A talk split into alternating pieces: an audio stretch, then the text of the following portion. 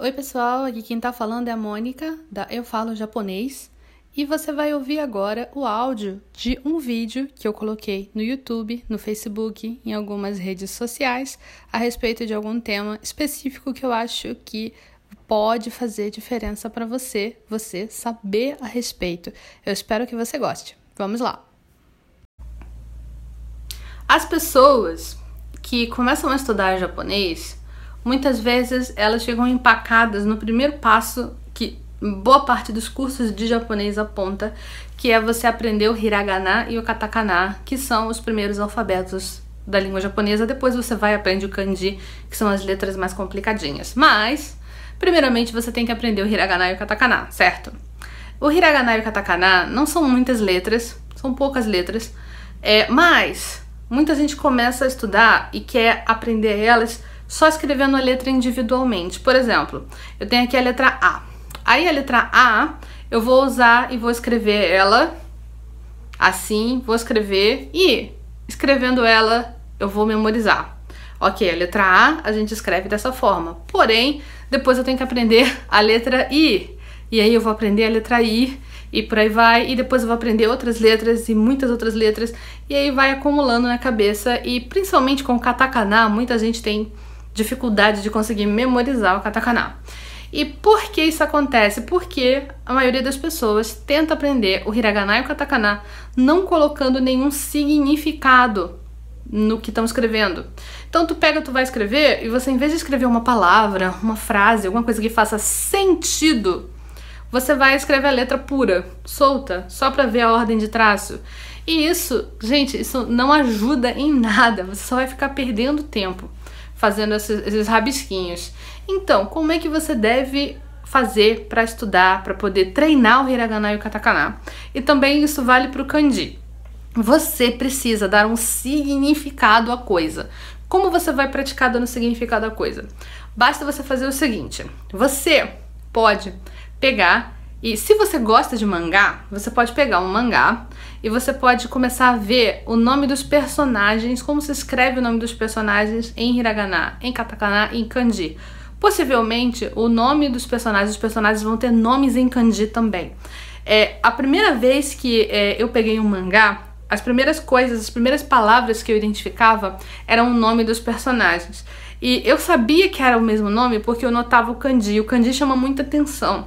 E aí eu via um personagem gritando pelo outro e dava para ver ali, dava para ver ali que ah, isso aqui é um nome. Eu consigo identificar que isso aqui é um nome. E aí eu fui aprendendo o hiragana assim. Primeiramente o hiragana. E katakana, a mesma coisa. Katakana, na verdade, eu aprendi vendo nomes de golpe de Sailor Moon, assim, não todos os katakanais, mas bastante, porque os nomes dos golpes de Sailor Moon são quase todos em inglês, assim. Então você usa katakana para escrever. E assim eu consegui aprender muito rápido o hiragana e o katakana, porque eu atribuí um sentido, um significado à coisa.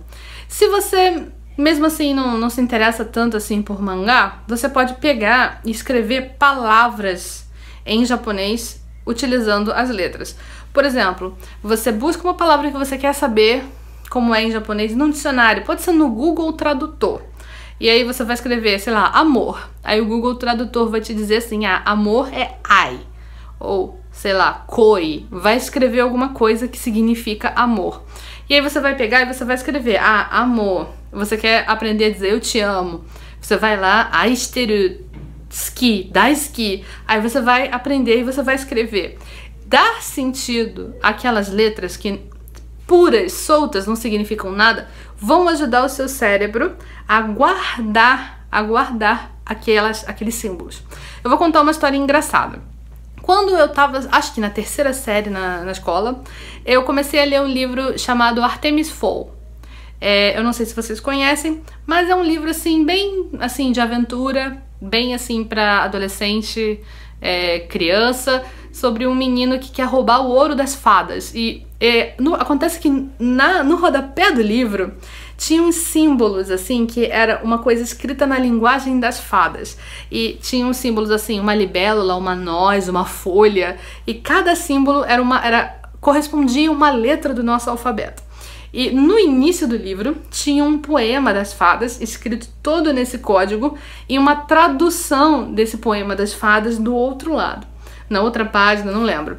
Eu sei que se você comparasse um poema, o poema original em código e o poema traduzido, você conseguia, você conseguia é, fazer um paralelo e montar, assim, entender, ah, a nós significa a letra tal, a folha significa a letra tal.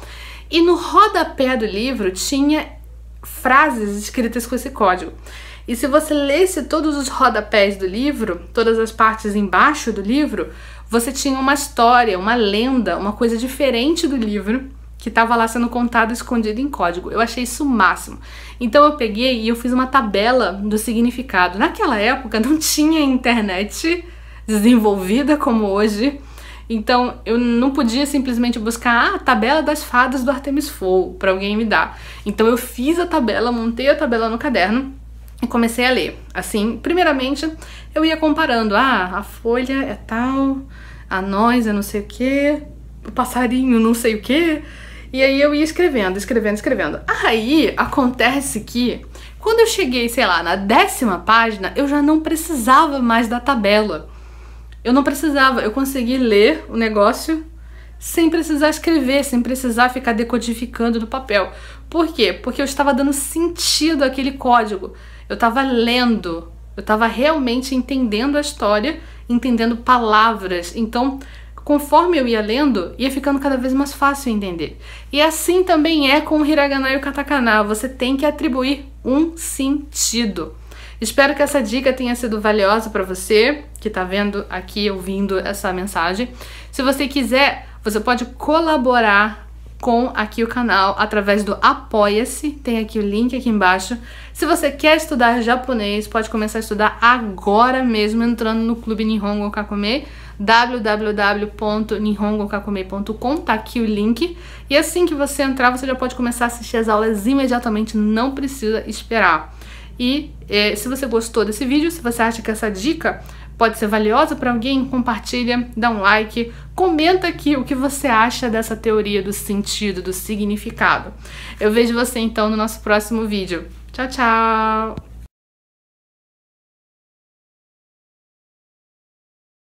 Eu espero que você tenha gostado de ouvir esse áudio. Se você gostou desse áudio, por favor, compartilhe com alguém esse podcast, alguém que você sabe que precisa saber dessas informações. E se você tiver um tempinho, avalie aqui o podcast e faz um comentário. Eu vou adorar saber o que você achou. Tchau, tchau!